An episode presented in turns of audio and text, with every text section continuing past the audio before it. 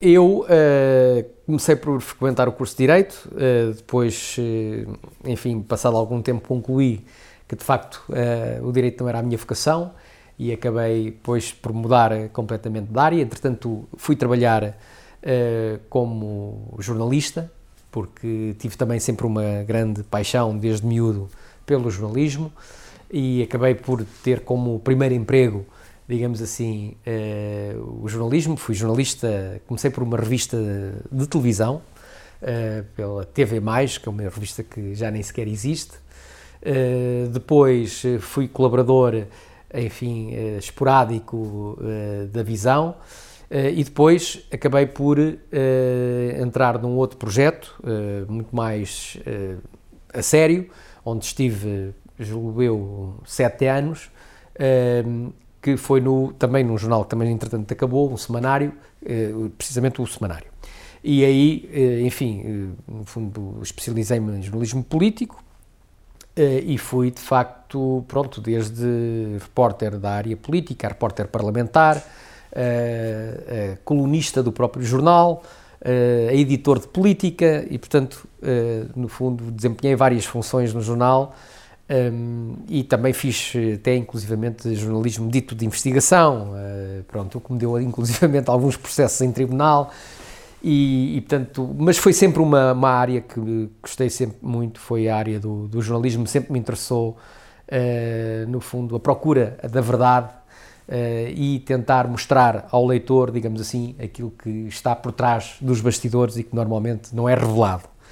Uh, e de alguma maneira, uh, enfim, depois prossegui a minha formação, também na área da comunicação, fiz um mestrado em Comunicação, Cultura e Tecnologias da Informação no ISCTE, depois também fiz mais um curso de Gestão Cultural.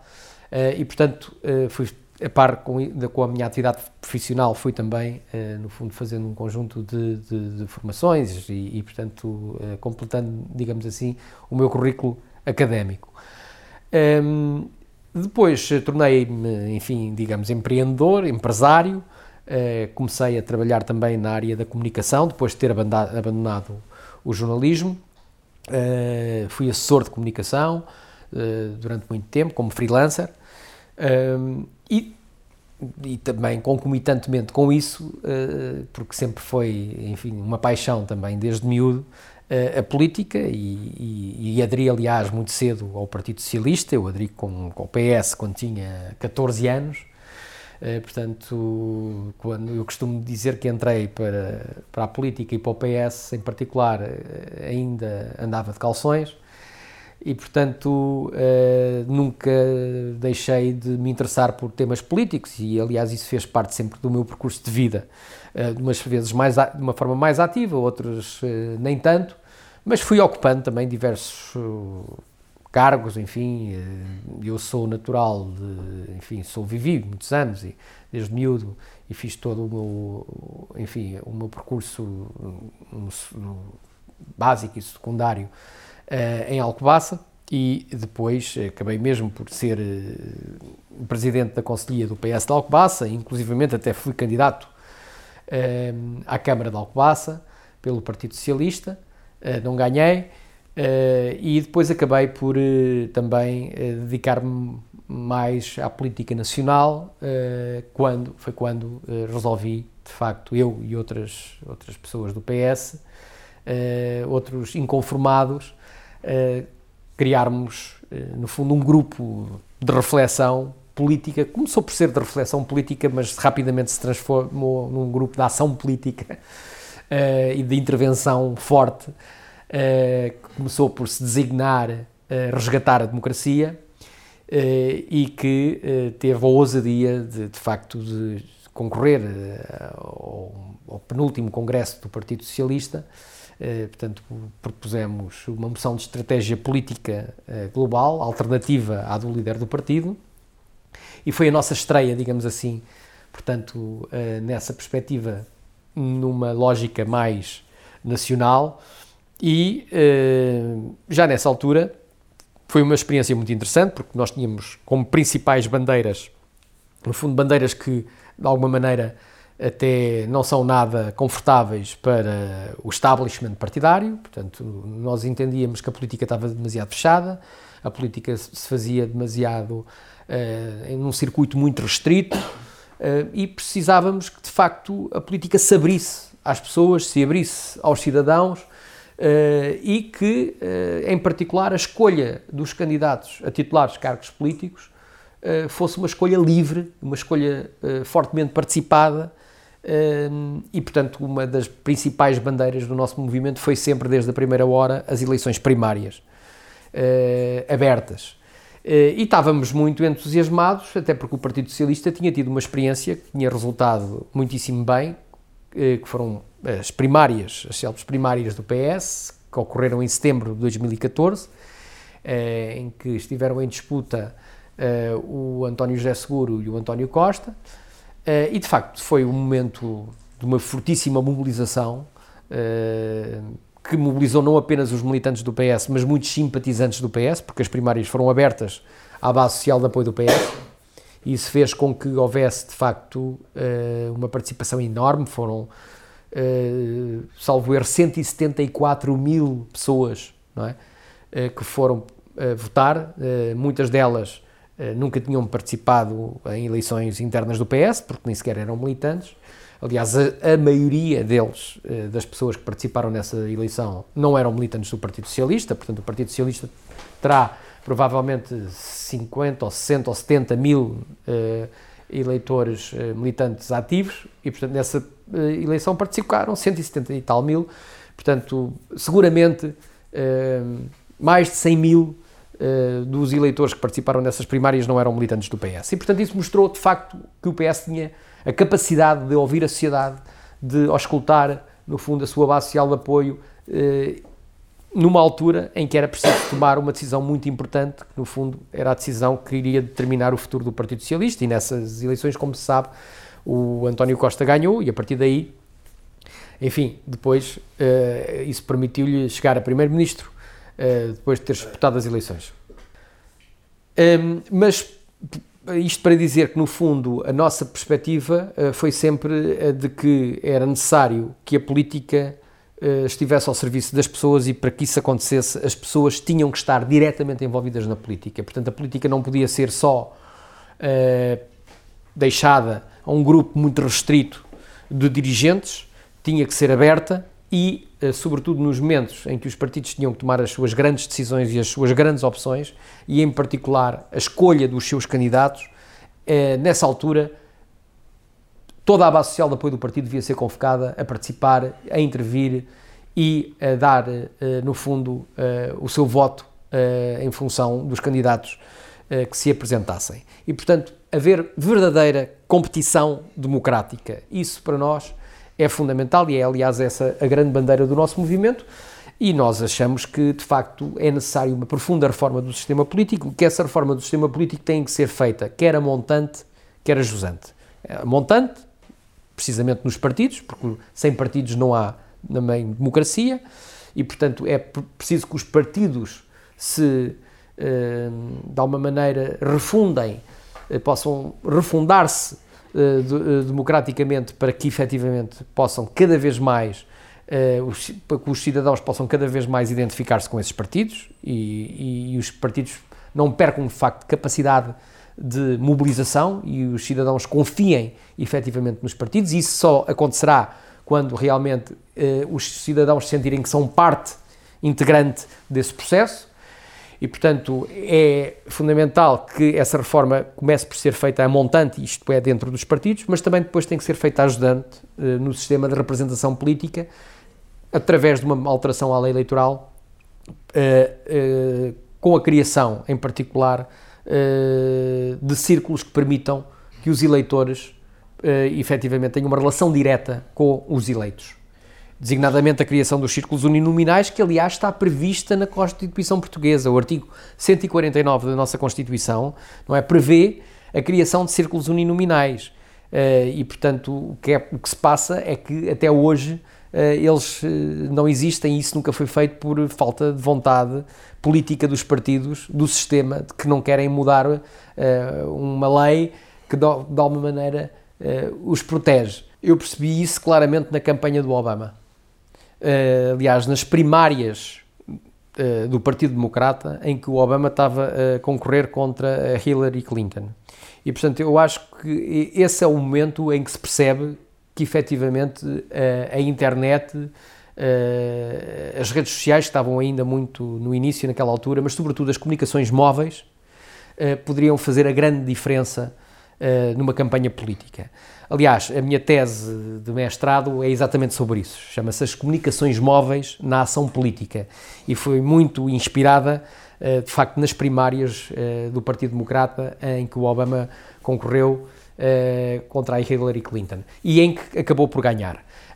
contra todas as probabilidades, porque a Hillary Clinton tinha os apoios mais importantes do Partido Democrata, praticamente, quer dizer, todos os pesos pesados do Partido Democrata na altura estavam a apoiar a Hillary Clinton, o aparelho, digamos assim, do Partido Democrata estava em peso a apoiar a Hillary Clinton, portanto, ela era claramente a incumbente, o, o, o Obama era o challenger, uh, mas o que é facto é que uh, o, o, Obama uh, conseguiu, através da internet, através das, dos, aí da campanha nessa, nessa altura foi muito importante a questão dos SMS, Uh, os SMS foram, portanto, uh, um fator de mobilização muito grande, de, de facto juntar pessoas, de, de criar comunidades que foram fundamentais na campanha do Obama e até para angariar fundos.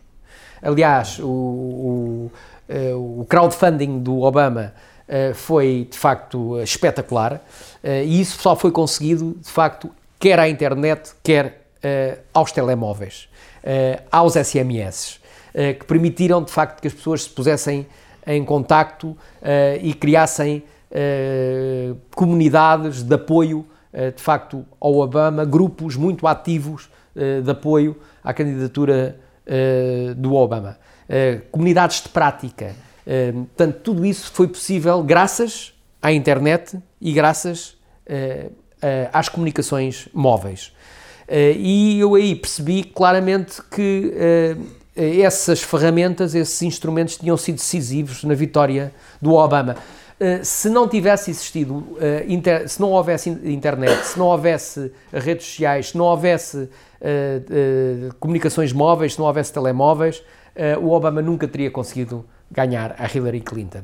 Portanto, o sucesso dele é da difusão da mensagem, é da difusão das ideias, da capacidade de mobilização das pessoas, é da capacidade de criar, de facto, grupos enormes de voluntários. Os voluntários foram muito importantes na campanha do Obama e, portanto, tudo isso só foi possível porque havia, de facto, este, estas tecnologias de informação e de comunicação que colocaram, permitiram colocar as pessoas em contacto com, umas, com as outras de uma forma muito célere uh, e muito eficaz. Uh, é claro que os mass media são ainda hoje muito importantes, mas efetivamente hoje as redes sociais e a internet permitiram de facto surgissem alternativas aos mass media em termos de informação e em termos de comunicação e em termos de televisão e em termos de jornalismo, uh, de jornalismo cidadão,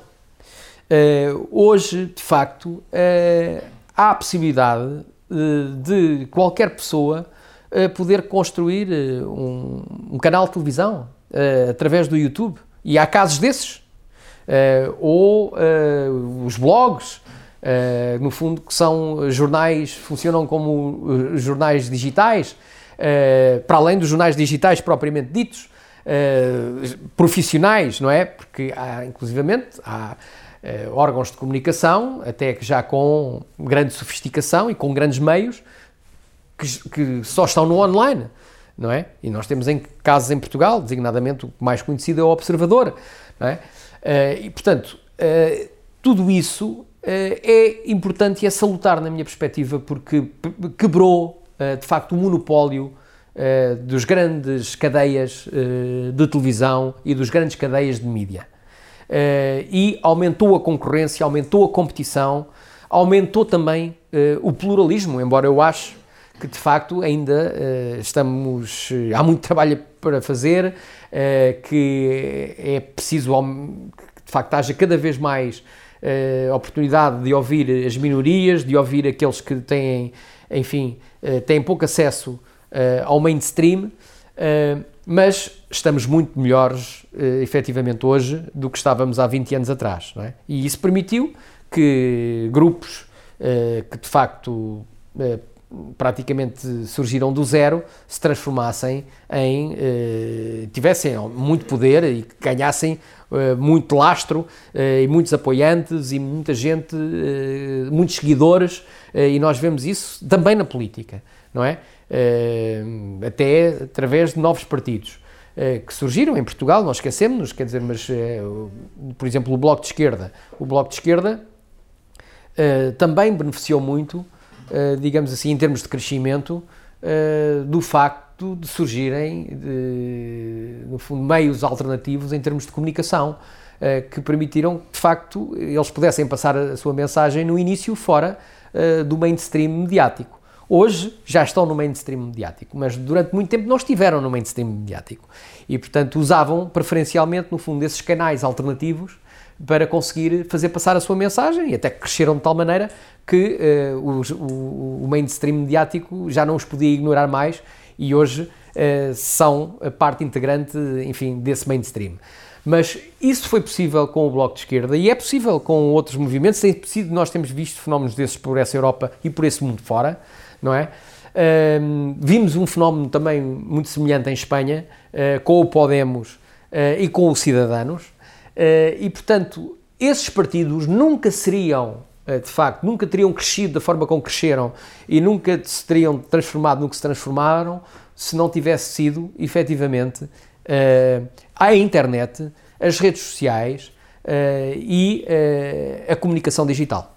Ah, eu acho que essa televisão praticamente é, já é, hoje já é residual, não é? Eu acho que a maioria das pessoas tem hoje acesso aos canais de cabo eh, e, portanto, têm eh, uma, uma, um leque eh, imenso de opções, não é? 200, 300 canais e, portanto, eu acho que hoje as pessoas fazem todas zapping e acho que as pessoas de facto escolhem o que veem, não é? E, portanto, os tais canais em sinal aberto, não é? que impunham uma determinada programação que as pessoas tinham que ver e que não tinham alternativa, isso acabou, mesmo no contexto de televisão, eh, já para nem falar de outros meios, eh, mas o cabo, de facto, veio permitir que as pessoas tivessem eh, uma panóplia imensa de opções e depois toda a evolução tecnológica que se tem registado também ao nível da televisão permite que hoje, de facto, as pessoas possam construir a sua própria grelha de programação. E possam escolher a hora em que querem, no fundo, ver um filme terminado ou, ou um noticiário, ou, portanto, no fundo, as pessoas podem uh, recuperar uh, a emissão, gravar, ver quando desejam. portanto, há uma outra liberdade de escolha completamente diferente. Portanto, a televisão e a experiência de, de ver televisão em Portugal mudou completamente, não é? E, e, e portanto, isso obviamente que também uh, influencia os modos uh, de consumo, não é? Uh, quer da informação, quer do entretenimento do, do, dos cidadãos. Portanto, houve nessa matéria uma autêntica revolução. Quer dizer, não vale a pena nós resistirmos contra o progresso. Portanto, é irreversível. Portanto, o digital é irreversível, veio para ficar e, portanto, nós estamos ainda numa fase em que estamos na transição entre o mundo analógico e o mundo digital. Mas onde o digital é cada vez mais predominante. E, portanto, nós estamos a, a, num processo uh, de switch off uh, em que, por poucos mais anos, na minha visão, de facto o mundo analógico ainda vai sobreviver, portanto vai ser claramente eh, emergido eh, pelo, pelo digital em muito pouco tempo. E portanto esta imersão no, no digital eh, vai fazer com que também ao nível de, da comunicação social, de facto os jornais em papel eh, tenham, na minha perspectiva, os dias contados. Eh, não quer dizer que, que a impressão, enfim, desapareça completamente no mundo da informação. Eu acho que haverá espaço e continuará a haver espaço para alguns produtos especializados, sobretudo das revistas, que eu acho que poderão ter, enfim, algum papel em termos de, no fundo, para colecionadores, mas também para pessoas que efetivamente querem ter como um livro Uh, portanto, no fundo, lê uma revista como lê um livro, uh, portanto, uh, com artigos de fundo, com boas fotografias e, portanto, querem ter essa sensação, portanto, querem essa experimentação sensorial, enfim, da imagem em papel. Uh, portanto, eu acho que para esse tipo de experiência, uh, tal como, por exemplo, para o vinil, não é? Hoje, hoje uh, há quem continua a gostar do vinil, mas pronto, mas é uma relíquia, não é? Tenho aqui também um, um, um giradiscos atrás de mim, já moderno, não é? Onde eu, portanto, gosto ainda de ouvir algum, alguma, alguns discos em vinil, mas é óbvio que, portanto, isso é apenas tentar uh, cristalizar uma memória, porque nós não podemos desligar-nos, no fundo, da nossa evolução e daquilo que foi o nosso crescimento e, e, e, da nossa história pessoal, e, portanto, é natural que as pessoas que, portanto, nasceram e cresceram no mundo analógico ainda tenham é, alguma ligação a esse mundo. E, portanto, não queiram perder completamente, no fundo, essas, essa, essa, essas memórias e essa, essas raízes. Mas é óbvio que a geração que hoje tem 20 anos e que já nasceu no mundo digital, portanto, que são nativos digitais, não têm este tipo de necessidades. E, portanto, para eles, de facto, o mundo analógico hum, não sabem o que é e têm de grandes dificuldades em percebê-lo, não é? Uh, e isso, uh, enfim, no campo da comunicação social, eu acho que vai ser muitíssimo evidente, uh, mas não apenas na, na, área da comunicação social, não é? Por exemplo, numa outra área que, que me tenho interessado muito e tenho estudado, que é a área da educação, e é de facto uma das áreas que mais tem resistido, que mais se tem cristalizado, não é? Até muito mais do que a comunicação social, é das, é das áreas de, de, de atividade humana, digamos assim, uh, que mais resistência, mais resiliência tem demonstrado, uh, mas mesmo aí vai ser inevitável uma grande transformação.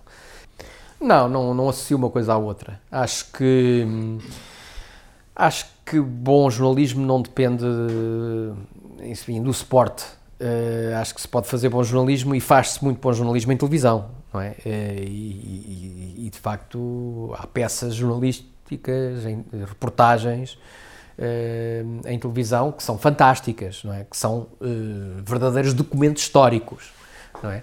E portanto não acho que o bom ou mau jornalismo dependa do suporte em que ele é feito.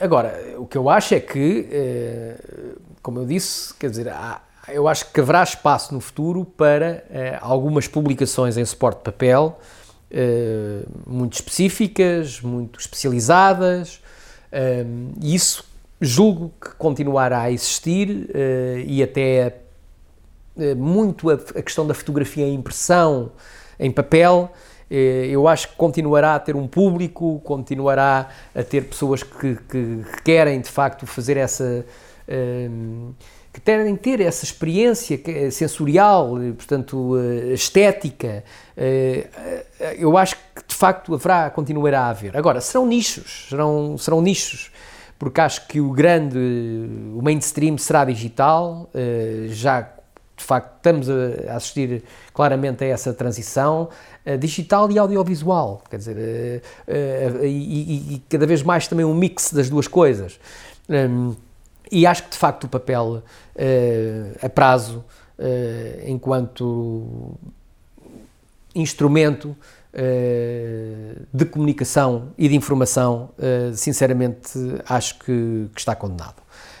agora é preciso perceber alguma coisa, quer dizer, a impressão, não é? O, o, livro impresso, é? e depois mais tarde o jornal impresso, não é? mas a impressão foi inventada no século XV, é? por um senhor chamado Gutenberg. Portanto, tem cinco séculos. Muito tempo durou a impressão. É? Durou cinco séculos. Extraordinário. Uma imensa longevidade. E, portanto, é natural que ao fim de cinco séculos, não é, uh, se inventem uh, outros veículos, outros meios, outros instrumentos, outras ferramentas. Uh, e, portanto, acho que o papel já cumpriu durante muito tempo a sua função e foi muito importante. E, de facto, quando surgiu, foi completamente revolucionário. É? a impressão foi uma revolução. É? e permitiu de facto eh, abrir uma nova uh, sociedade de informação à época, não é? E portanto uh, estamos no século XXI e portanto é natural que de facto com a emergência do digital, da inteligência artificial, da automação, da robotização, naturalmente que surjam outras formas completamente diferentes de, de, comunicar, de informar e de socializar.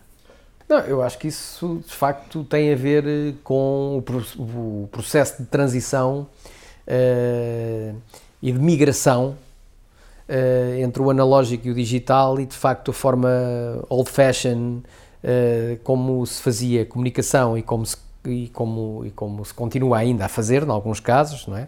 Uh, e aquilo que são hoje epá, o, o, as vivências, uh, os hábitos de, desta nova geração, que não tem nada a ver com a, com a, com a, com a nossa geração uh, e com as gerações que estão para trás. Portanto, eles têm outros comunicadores, eles têm outros, outro tipo de, de, de líderes que seguem, não é? Os youtubers, há youtubers em Portugal que são seguidos por multidões, não é?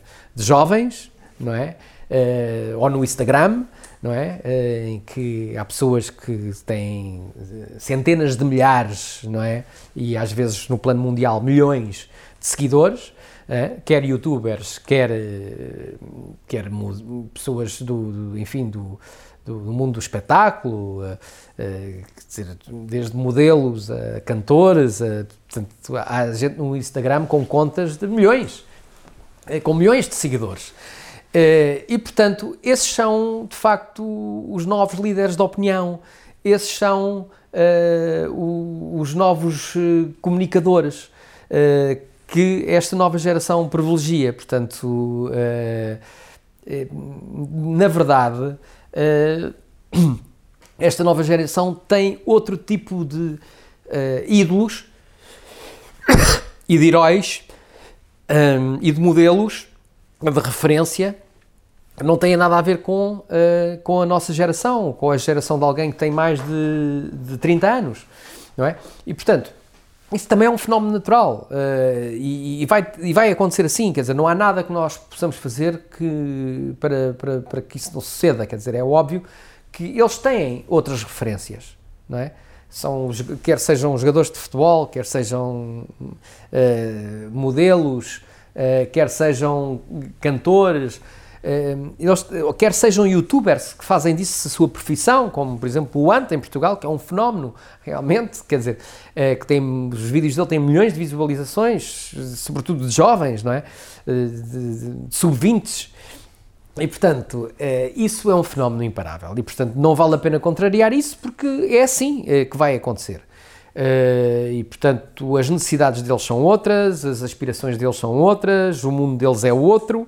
Uh, nós temos é muita dificuldade de acompanhar esse mundo, não é?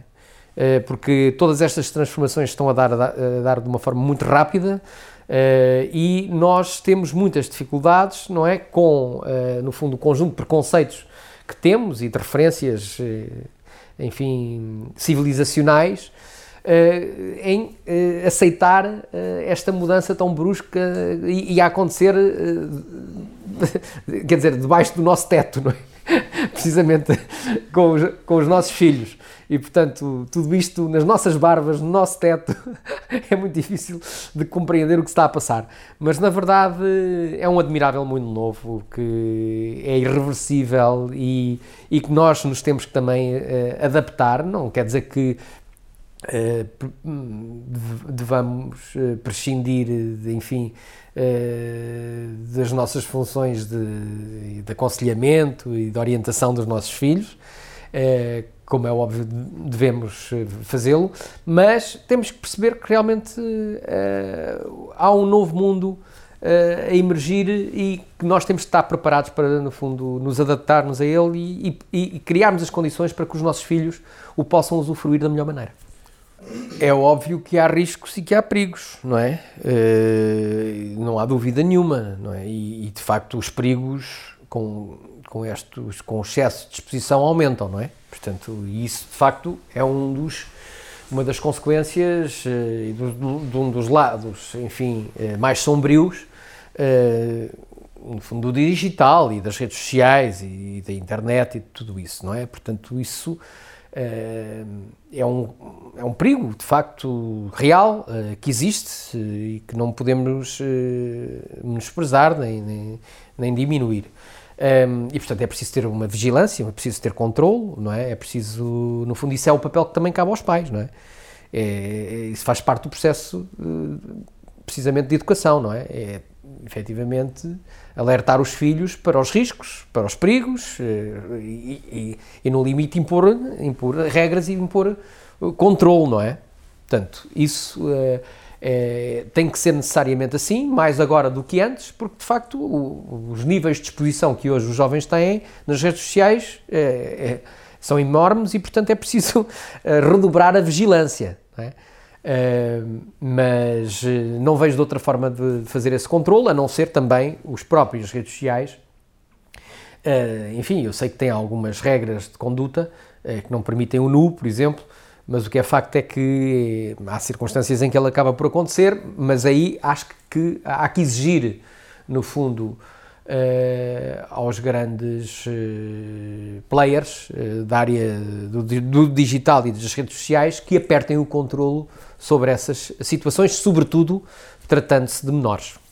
Sim, é verdade, é uma, uma, grande paixão ao ponto de ter até uh, escrito um livro sobre isso, não é? Portanto, de facto, eu acho que a educação que hoje, enfim, ainda é dominante, o modelo educativo dominante, o paradigma atual uh, é um paradigma que está completamente ultrapassado, portanto, é um paradigma que foi criado em função das necessidades da Revolução Industrial, portanto, ainda no século XIX. Portanto, é um modelo mecanicista, eh, informacional, baseado na memorização e repetição, eh, e, portanto, correspondia, eh, no fundo, a necessidades de um, de um determinado período histórico e, com, de facto, com o, o surgimento da Revolução Industrial era preciso que, no fundo, as crianças, para irem trabalhar para as fábricas, porque era disso que se tratava, adquirissem um conjunto de conhecimentos cognitivos básicos, isto é, aprendessem a ler, a escrever e a contar, uh, para depois poderem ir para as linhas de montagem das fábricas, portanto, desenvolver um, um, um trabalho repetitivo e mecanicista, não é? Uh, aliás, se nós atentarmos bem, a organização espacial das salas de aula replica o modelo de organização espacial das fábricas.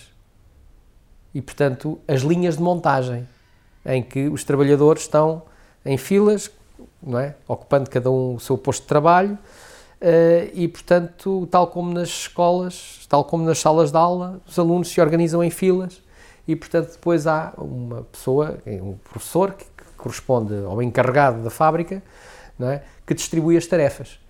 Uh, pelos alunos, tal como uh, enfim, o encarregado distribuía pelos trabalhadores. Uh, e, portanto, é um modelo muito industrial não é? E a matéria-prima são os livros, não é? E, portanto, é um modelo que efetivamente correspondeu às necessidades de um determinado período histórico, mas que hoje está completamente ultrapassado e que já não responde de forma nenhuma às exigências do século XXI. Portanto, o que nós hoje efetivamente precisamos é de uma escola que em vez de ensinar uh, a obedecer, uh, ensina a pensar. E em vez de, no fundo, haver a preocupação apenas de que as crianças memorizem e repitem e repitam informação, o que tem que haver é a capacidade das crianças compreenderem a informação e transformarem essa informação em verdadeiro conhecimento. e, e também em competências, porque conhecimento e competências não são a mesma coisa, não é? Porque para se ter uma competência, para se ter competências é necessário ter conhecimento, mas é uma condição necessária, mas não suficiente. Porque o que é que é uma competência? Uma competência é a capacidade de aplicar o conhecimento à prática no sentido de resolver problemas concretos. Isso é uma competência. E, portanto, não basta ter conhecimento, é preciso saber aplicá-lo no sentido de resolver problemas. E aí sim se transforma em competência. E aquilo que, eh, no fundo, o mercado de trabalho remunera, não é? é? São as competências, não é o conhecimento de per si. Não é? Uma pessoa pode saber muito de, uma determinada coisa, ou até de muita coisa, mas depois, se não souber, no fundo, resolver problemas com esse conhecimento, esse conhecimento pode ter um valor muito grande para a própria pessoa, mas uh, não tem valor monetário, uh, porque de facto uh, o que, no fundo, é remunerado é a capacidade de, que, de concretizar coisas, de, de desempenhar tarefas, de, de, resolver problemas. Portanto, cada vez mais as escolas têm que se centrar na aquisição de competências. É? As escolas têm que se focar em que os seus alunos adquiram competências. Saber fazer. É o que os ingleses chamam o know-how. É? Porque há uma grande diferença entre o saber e o saber fazer. É? E, portanto, é, é tão importante é, saber como saber fazer. E é daí é, que as escolas cada vez mais se tenham que virar para aquilo que são as chamadas competências do século XXI, que é o pensamento crítico, a capacidade de resolução de problemas concretos, o trabalho colaborativo, o trabalho em equipa, o trabalho em projetos, uh, a empatia, a capacidade de comunicação, é? aquilo que são designadas como as chamadas, uh, portanto, são chamadas soft skills, é? os ingleses chamam soft skills, no fundo são competências uh, socioemocionais e competências uh, relacionais. E, portanto, é aí que, no fundo, as escolas do, do presente, não, não é já do futuro, é do presente, uh, no fundo, têm que, têm que, de facto, centrar a sua ação. Porque este modelo, de facto, de memorização-repetição, que os ingleses chamam de, de one size fits all, é? de instrução simultânea em que os professores vão para a aula dar palestras, esse modelo está completamente esgotado. Uh, é preciso que capacitar os alunos, responsabilizá-los, empoderá-los, fazer com que eles próprios sejam agentes da construção do seu próprio conhecimento. É? Que haja uma proatividade por parte dos alunos. É? E isso só se consegue, de facto, lançando desafios e tendo uma visão muito mais transversal, muito mais holística, muito mais multidisciplinar e, de facto, e, e, e, estimulando o trabalho colaborativo e o trabalho de grupo, o trabalho em equipa. É? Porque o trabalho em equipa permite que os alunos aprendam uns com os outros. É? que o, que o processo de construção do conhecimento seja um processo uh, muito uh, participado e, e muito uh, de entreajuda. É? E isso também cria li, links muito fortes entre os alunos e estimula, por exemplo, a empatia.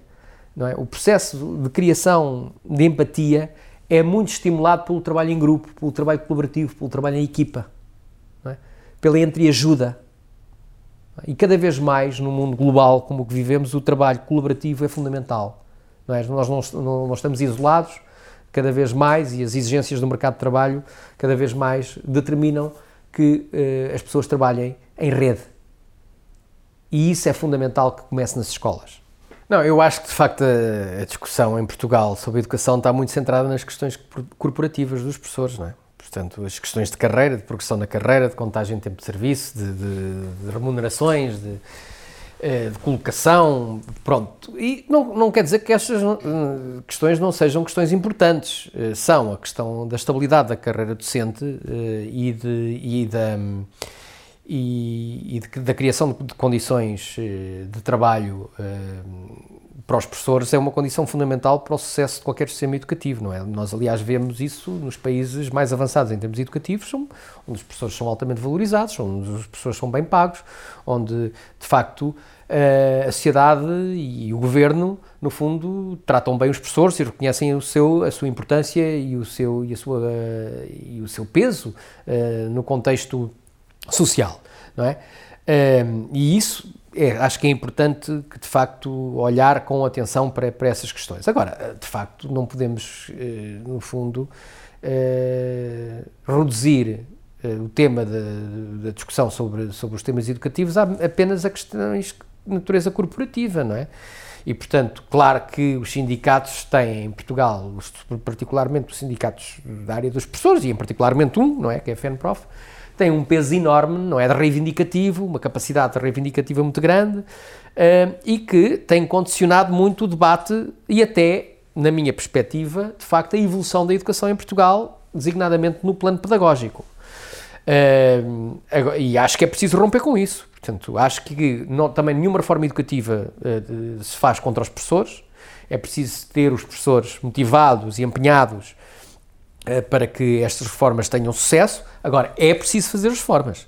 Isto é, é preciso que, eu, eu julgo que dos contactos que tenho tido com professores, uh, a pretexto agora do, do, livro que lancei, tenho ido a, uh, a, muitas escolas, tenho feito muitas sessões em que têm participado professores, e o que eu sinto por parte dos professores é uma abertura muito grande, de facto, para que haja mudanças profundas na educação, porque os próprios professores, neste momento, já sentem uma grande frustração por perceberem que uh, o seu trabalho uh, não está a ter os resultados que eles esperariam uh, junto dos seus alunos. E, portanto, na verdade, hoje os alunos, não é? hoje os tais nativos digitais, é? que estão no básico e secundário, são já o, todos são nativos digitais, já todos nasceram depois da revolução digital, e, portanto, sentem-se profundamente frustrados com, a, com, com, os métodos de, de, ensino que não têm nada a ver, com, de facto, com uh, o mindset deles. Quer dizer, o chip deles já não, não é aquele. e, portanto, a educação não consegue acompanhar isso. E por isso é que muitos miúdos, e eu vejo pela minha filha, que acha a escola uma seca. É? Porque acha que está a entrar assim numa espécie de cápsula do tempo Uh, em que está, uh, no fundo, uh, a, a, a, fazer uma viagem ao passado, não é? Porque, de facto, o tempo dela já não é aquele, não é? E, portanto, isto até constitui uma certa violência contra as crianças, não é? Obrigá-las, no fundo, a aprender num contexto de aprendizagem completamente datado, ultrapassado, antiquado e que não tem já nada a ver com o mundo delas, nem as necessidades delas, nem as expectativas delas. Portanto, eh, eu acho que os professores já se consciencializaram disso. A grande maioria dos professores, eh, pelo feedback que eu tenho tido, eh, já perceberam que realmente isto tem de mudar. E eu, o que eu acho é que isto também não pode também mudar apenas por vontade dos professores, nem, nem, nem sequer os professores, embora sejam uma parte importante do processo, são, deste ponto de vista, a mais importante, porque quem define as políticas educativas são os governos é? e os ministérios. E, portanto, estas reformas têm que vir de cima, não é? Uh, têm depois de ser, criarem-se as condições para que sejam implementadas em baixo, é?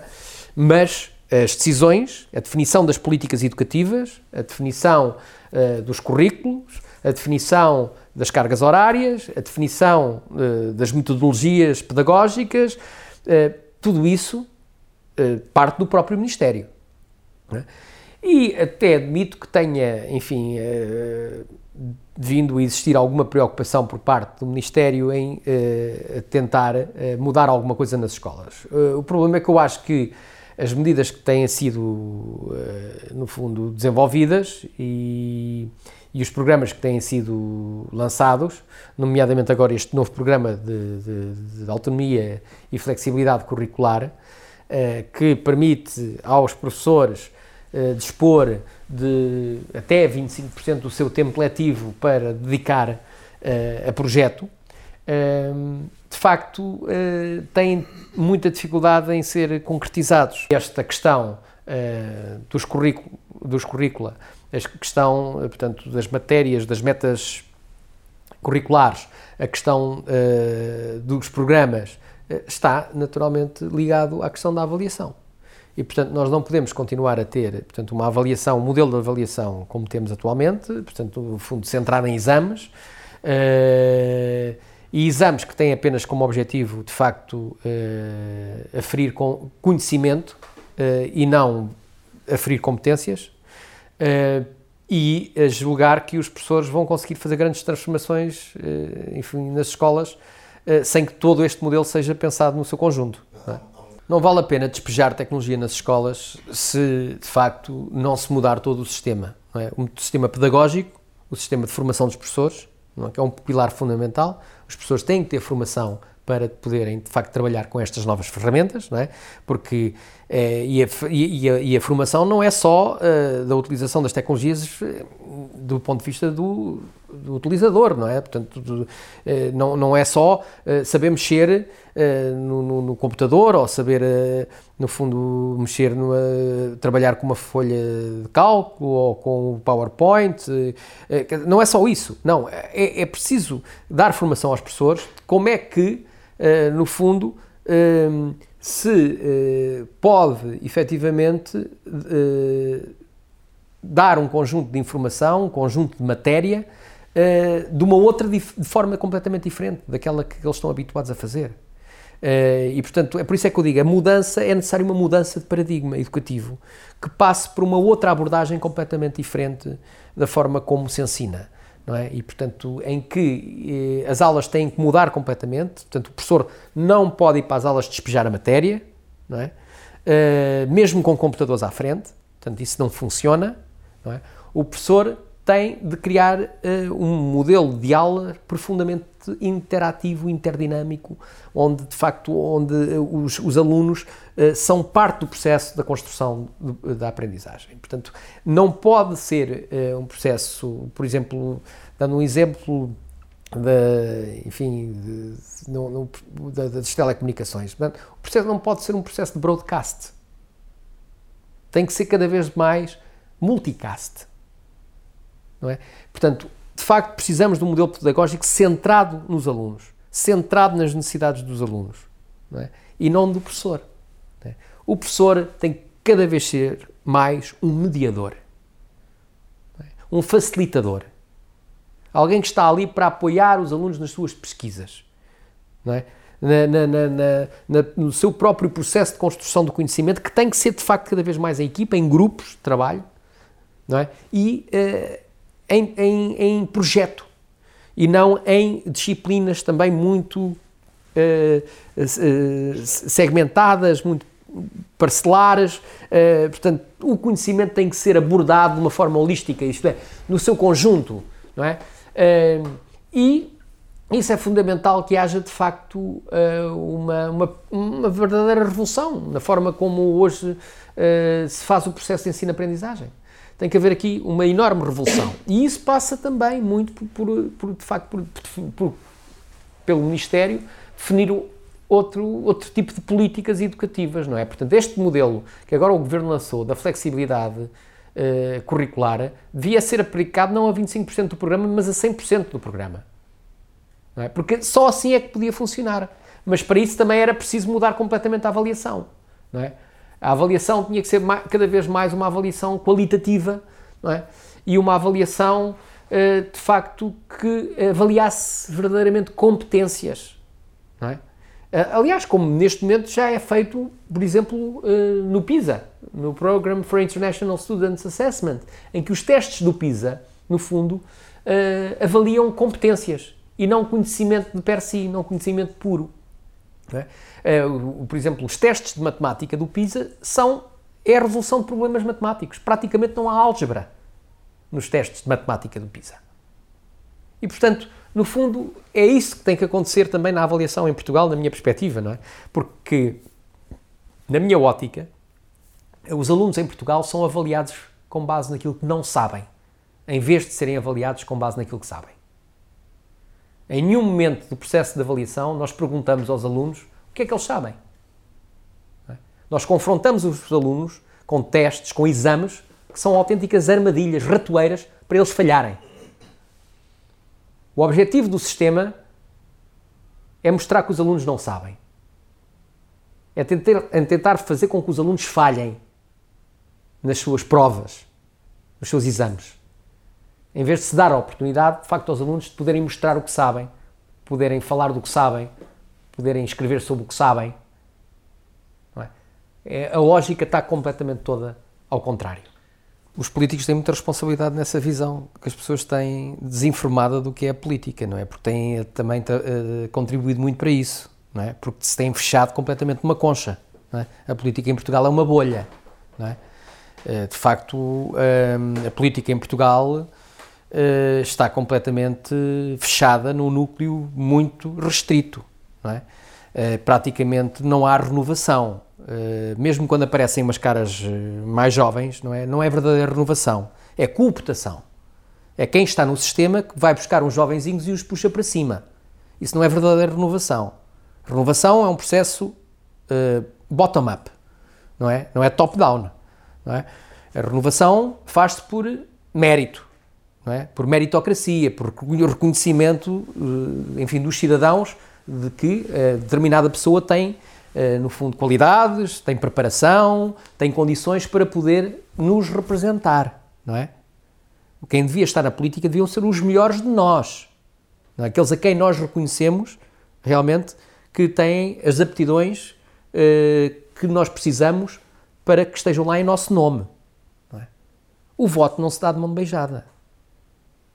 O voto não se oferece. O voto conquista-se. O voto merece. O voto é um contrato de confiança que se estabelece entre o eleitor e o eleito. E, como em qualquer contrato, implica um conjunto de obrigações. E, portanto, os políticos têm de perceber, finalmente, que de facto as pessoas estão cansadas de passar cheques em branco aos partidos. Designadamente em Portugal, nós não elegemos deputados. Nós elegemos partidos. Porque quando nós vamos votar, o que está lá no boletim de voto é o nome do partido e o símbolo do partido. E, portanto, nós, no fundo, quando votamos, quando lá colocamos a cruz, estamos a passar um cheque em branco ao diretório partidário e ao líder do partido para ele escolher quem quer que nos represente. Isso não é um verdadeiro sistema de representação. Por isso é que eu muitas vezes digo que nós vivemos numa partidocracia e não numa verdadeira democracia. Porque nós, em nenhum momento, temos a possibilidade de escolher efetivamente e em concreto os nossos representantes. Portanto, como é que nós nos podemos sentir representados quando nós não escolhemos quem nos representa? Este é que é o problema. E é por isso que a abstenção tem vindo a crescer de uma forma galopante. É? As primeiras eleições livres em Portugal, em 1975, participaram mais de 90% dos eleitores. Nas últimas eleições legislativas participaram pouco mais do que 50%. Os deputados que se sentam hoje na Assembleia da República já representam menos de metade do eleitorado. Não é? Se nós tomarmos a abstenção, os votos brancos e nulos e os votos nos partidos que não tiveram votação suficiente para ter representação parlamentar, isso já soma mais de 50% do eleitorado. Portanto, os senhores que se sentam hoje na Assembleia da República representam menos de metade dos eleitores do país. Portanto, representam menos de metade do país. Se, por absurdo, vivêssemos num sistema não é? Onde no Parlamento só pudessem ser ocupadas as cadeiras que correspondessem de facto aos votos efetivos, não é? Tínhamos metade do Parlamento vazio. Mais, o Parlamento nem tinha quórum para funcionar. E portanto, esta é que é a questão. Portanto, a, a classe política em Portugal comporta-se como a orquestra do Titanic. Enquanto o navio afunda, continua a tocar alegremente, como se nada fosse. E, portanto, esta é a situação que se vive em Portugal. É? Há políticos em democracia há mais tempo no poder do que o Salazar. O Salazar teve 37 anos no poder. Há políticos em Portugal, há deputados na Assembleia da República que estão lá há 45 anos. Desde a Constituinte. E, portanto, a política em Portugal é uma porta giratória onde muitas vezes, inclusivamente, os políticos vão revezando de uns lugares para os outros. Vão da Assembleia da República para o Parlamento Europeu, do Parlamento Europeu para o Governo, do Governo para a, eh, a presidência de câmaras municipais, da presidência de câmaras municipais regressam depois ao Parlamento. Isto é uma porta giratória. E, portanto, é um sistema que está completamente, de facto, uh, enclausurado. e que não tem qualquer ligação de facto aos eleitores. Portanto, é um sistema que está condenado à partida. E claro que é óbvio que isto é antecâmara de todos os populismos radicais e de todos os extremismos. Porque as pessoas não estão para aguentar mais isto. E portanto, ou há um Big Bang na política em Portugal, ou de facto este sistema, a que chamam democracia, está absolutamente condenado. Os políticos hoje estão sentados em cima de um barril de pólvora. E há uma bomba relógio prestes a explodir. Hoje as maiorias políticas em Portugal correspondem a minorias sociais. Hoje forma-se um governo com o apoio de 15% do eleitorado. E, portanto, uh, o processo de desligamento entre os cidadãos e os políticos é total, ou praticamente total hoje. É tabu porque, de facto, uh, todo o mainstream político não, é, uh, não está interessado em mudar, tanto à esquerda como à direita. os partidos do chamado arco parlamentar não é? são o establishment político. E, portanto, nenhum, nem, nenhum está interessado na, na, na, em discutir, por exemplo, a questão da reforma do sistema político. Nem à esquerda, nem à direita. Nenhum está interessado em mudar a lei eleitoral. Nem à esquerda, nem à direita. Nenhum está interessado em introduzir primárias para a escolha dos seus candidatos. Não é? Nem à esquerda, nem à direita. Porquê? Porque há aqui um, um, um, um sistema que está preocupado, sobretudo, em sobreviver. Da esquerda à direita. E aqui, de facto, não há fronteiras ideológicas. O sistema está todo unido em se autoproteger. E isto é o maior perigo que existe para a democracia. Não, eu acho que, enfim, o futuro é imprevisível, não é? É muito difícil fazer profecias relativamente ao futuro, não é? E, portanto, acho que está tudo em aberto. O futuro também, de alguma maneira, é, que será construído não, não, não, não será um futuro indiferente da nossa vontade, não é? Nós teremos uma, teremos uma palavra a dizer sobre a construção desse futuro, não é? É óbvio que aquilo que chamas a atenção para o poder dos grandes oligarcas, não é? Dos grandes, eh, pá, dessas multinacionais que hoje controlam a economia global uh, e que têm uma palavra muito mais forte hoje do que os próprios cidadãos, não é?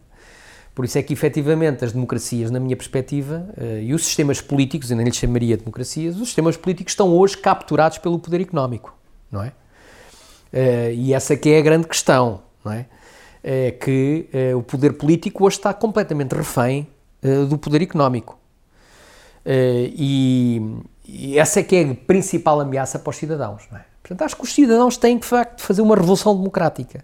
Isto é, os cidadãos têm que resgatar a democracia. Têm que uh, obrigar, no fundo, a que uh, os, os seus políticos os representem efetivamente e representem os, os interesses do homem comum, do, do homem médio, do cidadão, em vez de representar os interesses dos grandes grupos económicos. É? e por isso é que há Estado. Os Estados existem precisamente para limitar não é, os interesses particulares, os interesses privados é? e defender o interesse público e, defender o, o, bem comum. Para isso é que existem Estados. Não é? E pode ser mais liberal ou menos liberal, mas dizer, a função do Estado é sempre essa. Pode ser a favor de mais intervenção ou menos intervenção na economia, mas o Estado tem uma função sempre de regulação é? e de limitação e de defesa da esfera pública, é? isto é, da esfera do, dos cidadãos. E é esse, é esse papel do Estado que é fundamental uh, e que é preciso, de facto, restituir ao Estado, porque o Estado foi desnatado, foi esvaziado desse poder de defender os cidadãos. E é isso que eu acho que é a grande revolução, o grande desafio que se coloca aos cidadãos é efetivamente exigir que o Estado não seja privatizado. Isto é, não seja capturado por interesses privados e se mantenha ao serviço dos cidadãos.